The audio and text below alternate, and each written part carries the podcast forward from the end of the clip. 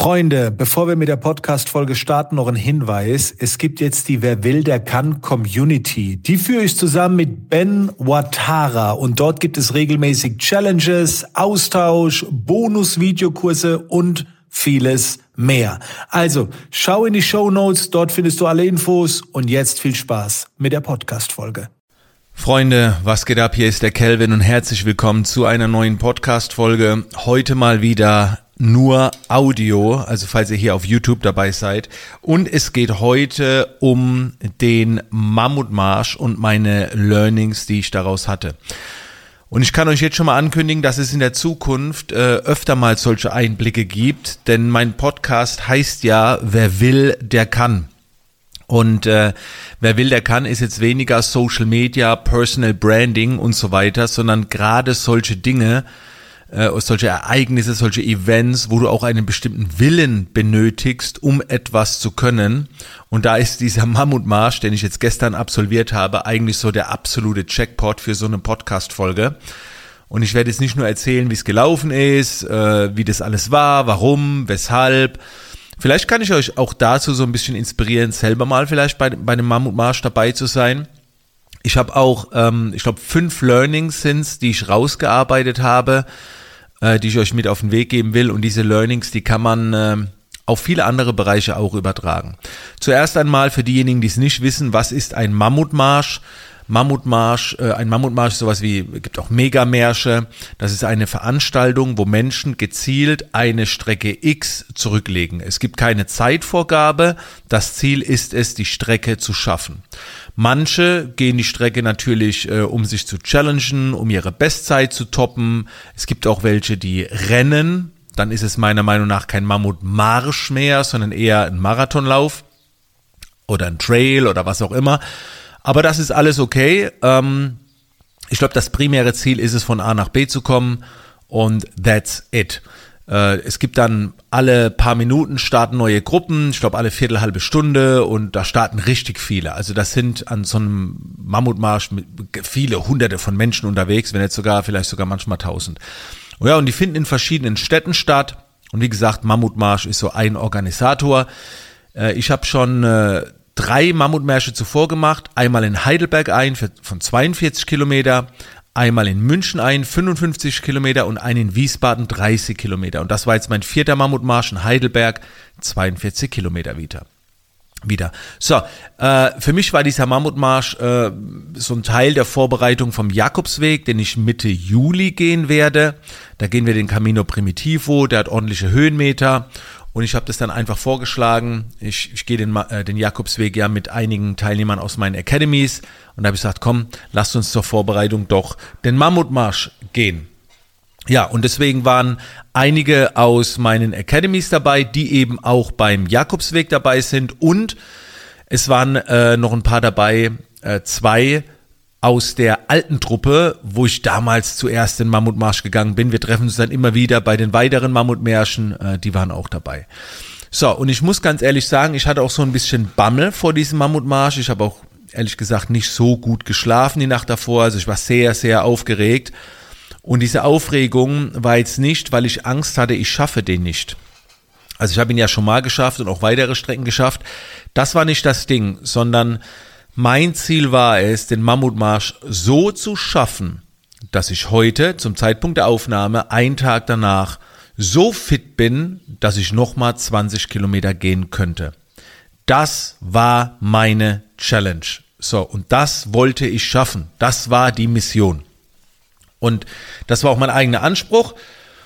Und wenn ich das eben nicht schaffe, dann bin ich enttäuscht. Sage ich euch ganz ehrlich, dann habe ich nicht abgeliefert. So, das war, das war so diese, diese eigene Challenge. So. Daher schon ein bisschen Bammel gehabt. Nun gut. Wir sind hingefahren, ich habe mich hinfahren lassen von meiner Frau Sunny und dann ging's los. Und äh, es hat eigentlich auch äh, super easy gestartet. Äh, wir waren ja, haben ja vorher schon hier und da mal einen 20 Kilometer Marsch gemacht. Also für mich war klar, bis zur 20, 25 Kilometer Grenze, da dürfte jetzt eigentlich nichts passieren. Man steckt halt nie drin. Ruckzuck ist man mal irgendwie umgeknackt oder klemmt sich irgendwie mal was ein oder Nerv oder irgendwas und Und das ist dann zermürbend. Und dann macht es auch ehrlich gesagt keinen Spaß mehr. Aber da war jetzt eigentlich nichts. Ähm, ja. So, jetzt will ich euch mal die fünf Learnings präsentieren und dann natürlich auch auflösen, wie ich mich heute fühle. Das erste Learning und diese Challenge kam sehr, sehr, sehr früh. Das war mir klar, weil auf dem Jakobsweg gehst du nicht schnell. Da gehst du entspannt, machst du hier und da ein paar Bilder und mir war klar, dass, dass ich auf dem Jakobsweg definitiv nicht langsam und entspannt gehe. Aber was ich halt gemacht habe, ich habe mir eine Liste ausgedruckt. Übrigens habe ich ChatGPT gefragt. Ich habe gefragt, guck mal, ich gehe morgens um 9.30 Uhr los und möchte abends um ähm, 19.30 Uhr ankommen, 42 Kilometer zurücklegen. Zu welcher Uhrzeit muss ich alle fünf Kilo Kilometer sein? Und diesen Screenshot habe ich mir ausgedruckt und dann war zum Beispiel, den habe ich mir dann als Wallpaper aufs Handy gemacht und dann stand da, nach fünf Kilometer ist 10.45 Uhr, nach zehn Kilometer ist 12 Uhr. Und ich wollte mich an diesem Plan halten, weil ich mir das dann gemütlich einteile, gemütlich in Anführungszeichen, und auch nicht zu schnell bin. Und das war der Plan. Und ich habe schon direkt zu Beginn gemerkt, oh shit, wir gehen permanent zu schnell. Und wenn wir ein bisschen zu schnell sind, ist nicht schlimm. Wir sind so eine halbe Stunde im Plus, okay, dann machen wir einfach eine längere Pause. Aber man hat einfach gemerkt, ne, wenn wieder Leute hinter dir sind, die pushen, manchmal ist der Weg enger. Also du wirst da schon gedrängt, ne, um so ein bisschen schneller zu gehen. Wir hatten eine Durchschnittsgeschwindigkeit über die ganzen 42,6 Kilometer von 5,2 kmh. Jetzt muss man aber dazu sagen, es waren 940 Höhenmeter dabei.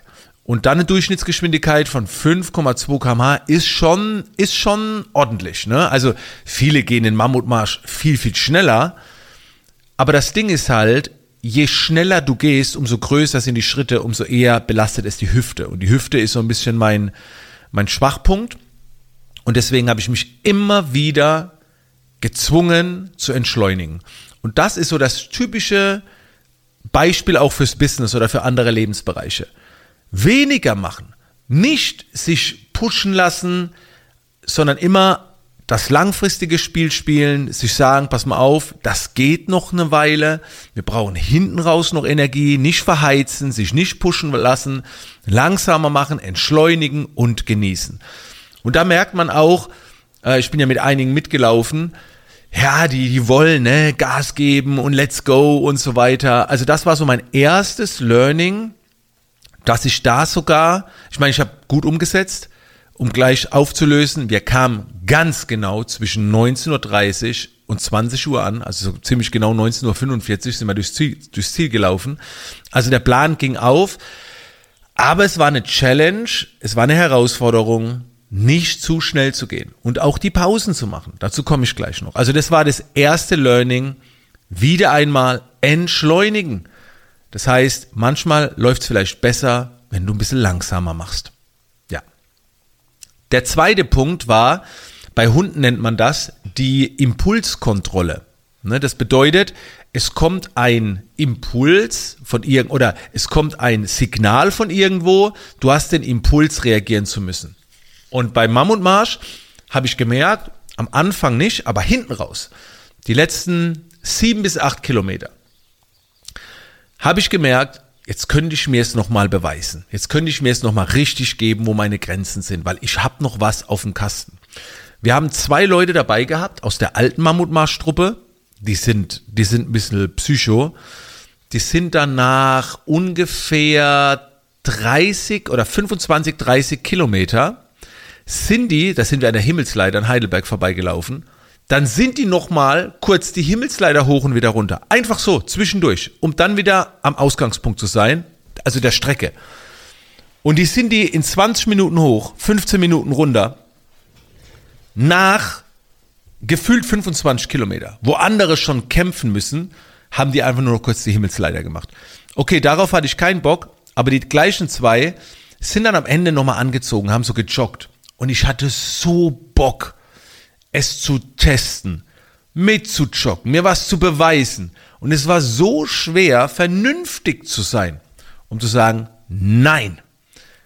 Ich spiele das langfristig, ich halte mich an den Plan. Ich habe einen Plan erstellt und an den halte ich mich. Und wir weichen immer so schnell vom Plan ab, weil wir zu viel Motivation haben. Wir, wir bekommen irgendwo einen Impuls und dann wollen wir wieder was machen und noch eine neue Idee und da und da. Und das sage ich ja immer, das ist der Unterschied zwischen Motivation und Disziplin.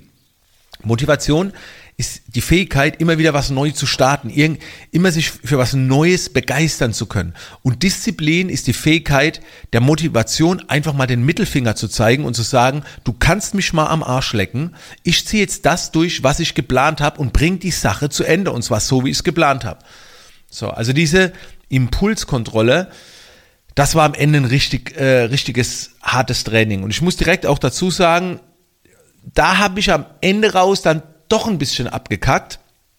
Wobei abgekackt ist übertrieben, denn wenn es nach mir gegangen wäre, wenn ich alleine unterwegs gewesen wäre, hätte ich bei den letzten sieben Kilometer wahrscheinlich nochmal eine 15 oder 10, 10 bis 15 Minuten Pause gemacht, weil ich da gemerkt habe, oh, der Körper meldet sich. Der Geist weiß natürlich, ach, jetzt, jetzt haben wir es ja in einer guten Stunde, eineinhalb geschafft und dann meldet, meldet sich der Körper, ne, mit den Beinen und so. Und da hätte ich gerne nochmal eine Pause gemacht. Dann wäre ich halt 20 Uhr 15 angekommen. Aber egal, oder 20 Uhr, aber egal, ich wäre noch fitter gewesen. Doch das Ding war, mit den Leuten, wo ich gegangen bin, und dazu komme ich gleich zum Thema Pausen, denen hätte die Pause nicht gut getan. Weil mir hätte sie gut getan, andere kommen nach der Pause nicht mehr in Schwung. Und so geht's halt vielen, aber dazu sage ich gleich was und deswegen habe ich auf die Pause verzichtet. Bin weiter durchgegangen und da habe ich so die letzte Dreiviertelstunde, habe ich dann meinem Körper ein bisschen mehr zugemutet. Da habe ich so ein bisschen gegen meine Prinzipien verstoßen, habe es halt durchgezogen ohne Pause, obwohl es besser gewesen wäre. Anyway, dritter, dritter, äh, drittes Learning ich war so gut vorbereitet. Und das habe ich bei anderen gesehen. Ne? Sebastian, der Kameramann, hat ein bisschen gelitten ähm, mit Blasen. Manche sind auch ein bisschen empfänglicher mit Blasen und so weiter. Ähm, ich war einfach, also am, von allen am krassesten vorbereitet. Ich, ich wusste genau, wann die Verpflegungspunkte waren. Ich habe äh, viel besser aufs Wasser geachtet, während andere gesagt haben, ja, da kommt später vielleicht noch was, dann war kein Wasser da. Ähm, ich habe meine Füße Wochen vorher schon eingecremt und so weiter. Habe viele Socken getestet, habe Schuhe rechtzeitig bestellt und bla bla bla. Also auch da wieder, ich sag immer, ich bin vielleicht nicht der Beste eigentlich in der Durchführung, aber ich bin eine brutale Planungsmaschine. Das ist natürlich nicht jedermanns Sache, so viel zu planen. Und ganz ehrlich, egal wer dabei war, mit dem, wem ich gelaufen bin, niemand war auf meinem Level, was Planung angeht, weil ich bin da auch übertrieben. Ne? Ich bin wirklich übertrieben. So, also ich gucke mir sogar Wege an, wann welcher Weg kommt und so weiter und das, aber das macht die Durchführung dann so viel einfacher. Und für mich ist die Challenge des Mammutmarschs nicht die Durchführung, sondern die, die Vorbereitung. Ich behaupte auch, ein Kampfsportler, und so sehe ich das halt, der einen Weltmeisterschaftskampf hat, der Kampf geht vielleicht 15 Minuten, manchmal geht er nur zwei Minuten, aber die Vorbereitung geht Monate. Monate. Die Durchführung, das ist nur noch, ach, das ist so, ja, jetzt machst du es halt, ne? Aber die Vorbereitung ist es ja. Und so sehe ich das auch. Ne? Und deswegen liebe ich auch die Vorbereitung. Ich genieße die Planung, die Vorbereitung. Das macht mir unheimlich viel Spaß. Und ich bin auch für den Jakobsweg so gut vorbereitet. Während andere halt sagen, ach nee, ich mach das alles spontan, ne? Ich bin da so eher der spontane Typ. Und, und die fühlen sich gut dabei. Okay, ist in Ordnung. Die dürfen sich nur da nicht schlecht fühlen, wenn sie keine Zimmer mehr kommen oder wenn da was schief läuft und so weiter. Und bei mir läuft es dann reibungslos. Es läuft nach Plan. Dafür ist er da. Und wenn es mal außer Plan läuft, habe ich noch einen Plan B. Ich weiß, viele sagen immer, ja, du darfst keinen Plan B haben. Doch, ich habe auch dann noch einen Plan B weil ich die Planung und die Konzeption und so weiter liebe. Und das war auch nochmal ein großes Learning. Ich war einfach top vorbereitet, hab mit dem Essen, mit den Riegeln, da Zucker und da fürs Mindset und also ich habe ja diesbezüglich glaube ich alles richtig gemacht. Viertes Learning und jetzt kommen wir zu den Pausen. Und das war von allen Learnings das Beste oder das Überraschendste da ist mir nochmal eine Bewusstheit entstanden und zwar, wenn du so einen Marsch gehst und die Pause machst, wenn du richtig am Arsch bist, ist es eigentlich schon zu spät. Weil wenn du übermüdet bist und dann eine Pause von 15 Minuten machst und dann wieder losläufst, kommst du nicht mehr in den Flow. Das heißt, die Pause gibt dir nichts, die gibt dir keine Energie, die nimmt dir Energie. Und bei mir ist es so, ich bin jemand, der Pausen trainiert. Schon sehr lange. Äh, ich habe ich hab so eine Übung, immer wenn ich die Himmelsleiter hochgehe, dann mache ich immer zwischendurch eine Pause von einer Minute und versuche über mentales Training und über Atmung meine, meinen Pulsschlag 40 Schläge in einer Minute runterzubringen. Und Pausen ist auch etwas, Regeneration, das kann man genauso trainieren. Aber viele ne-, legen nicht so viel Wert auf Pausen und, und da ist auch nicht so die Bewusstheit da. Und ich habe halt gemerkt, dass gerade hinten raus, am Anfang gab eine Pause allen noch Energie. Das war richtig geil. Das hast du auch gemerkt nach den ersten ein, zwei Pausen, wie alle sagen so, boah, geil, es hat gut getan, weiter geht's. Und dann hat man die Pausen so ein bisschen vernachlässigt. Der Körper war dann irgendwann zu sehr am Arsch und wenn dann die Pause zu lange ist, nimmt sie dir zu viel. Und dann braucht vielleicht eine Person nur mal ganz kurz eine Pause von einer Minute und eine andere Person kann sich vielleicht 15 Minuten gönnen. Und diesen Peak zu finden, wann ist zu viel, das, das muss man, das geht so übers Gefühl, ne? Aber ich habe gemerkt, dann eine Pause machen, bevor du sie brauchst. Und das war halt wieder so diese Bewusstheit. Dann zu essen, bevor du Hunger hast. Dann zu trinken, bevor du durstig bist dann in Urlaub zu gehen, bevor du ihn brauchst, bevor du verbrannt bist oder ausgebrannt bist. Ja, und bei mir ist es so, diese Pausen haben mir so viel Energie gegeben. Und wie gesagt, hinten raus habe ich es vernachlässigt. Da hätte mir dann so eine Pause wahrscheinlich auch nicht mehr so viel gegeben. Da habe ich mich ein bisschen mitziehen lassen von allen und habe mich auch so ein bisschen pushen lassen. Das wird mir auf dem Jakobsweg aber nicht passieren. Da werde ich die Pausen einplanen. Und zwar dann, bevor ich sie benötige, um dem Körper die Erholung zu geben. Also der Körper freut sich in der Regel auf eine Erholung. Und das kann sein, dass du mal ganz kurz die, die Füße über den Kopf machst, wegen der Durchblutung. Das kann sein, dass du mal ganz kurz durchatmest, den Puls runterbringst, dass du mal was Vernünftiges isst, was dir Energie gibt, einen Energieriegel. Und das tut dann gut. Aber wenn man das versäumt, dann bringt der Urlaub nichts. Weißt du, wenn du, wenn du kaputt fixen alle von der Arbeit in den Urlaub gehst, bringt der Urlaub nicht so viel, wie wenn du ihn rechtzeitig nimmst, bevor du fixen alle bist. Und das ist auch etwas, was man über Jahre lernen darf. Und das kannst du in so viele Lebensbereiche übertragen. Rechtzeitig in die Pause zu gehen. Und das letzte Learning war die Nachbereitung. Auf die habe ich eigentlich selbst keinen Bock. Und die hätte gestern Abend auch ein bisschen länger sein dürfen. Das Ding war, ich kam, ich glaube so 20 Uhr 20 kam wir, kam ich wieder im Lab hier an und dann wollte ich äh, duschen, mich kurz dehnen und dann was kräftiges essen. Und normalerweise wäre so, ich hätte eine halbe Stunde, halbe, dreiviertel Stunde hätte ich mich nur gedehnt hätte dabei noch vielleicht einen Proteinshake getrunken, aber dann wäre irgendwie 21 Uhr gewesen und ich wollte noch unbedingt etwas essen. Ich hatte nicht so arg Hunger, aber an dem Tag habe ich über 5000 Kalorien verbraten bei dieser Tour. Und da wollte ich wenigstens abends noch ein bisschen was zu mir nehmen, damit der Körper wieder ein bisschen Stärke bekommt. So. Und nichts essen, boah, habe ich gedacht, nee. Auch wenn ich jetzt kein Hungergefühl hatte. Und dann wäre es irgendwie zu spät gewesen, also habe ich mich in Anführungszeichen nur 15 Minuten gedehnt. 10 bis 15 Minuten. Das war ein bisschen wenig. Heute würde ich sagen, scheiß drauf, dann gehe ich eben mal um 0 Uhr ins Bett und schieb das Essen noch nach hinten oder wie auch immer.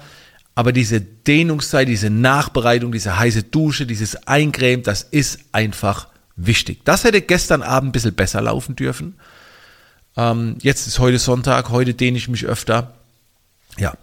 So, wie, wie fühle ich mich heute an diesem Sonntag? Ich habe natürlich heute Morgen direkt mal auf die Uhr geschaut. Ähm, wie habe ich geschlafen? Wie äh, ist mein Performance-Level auf der Uhr?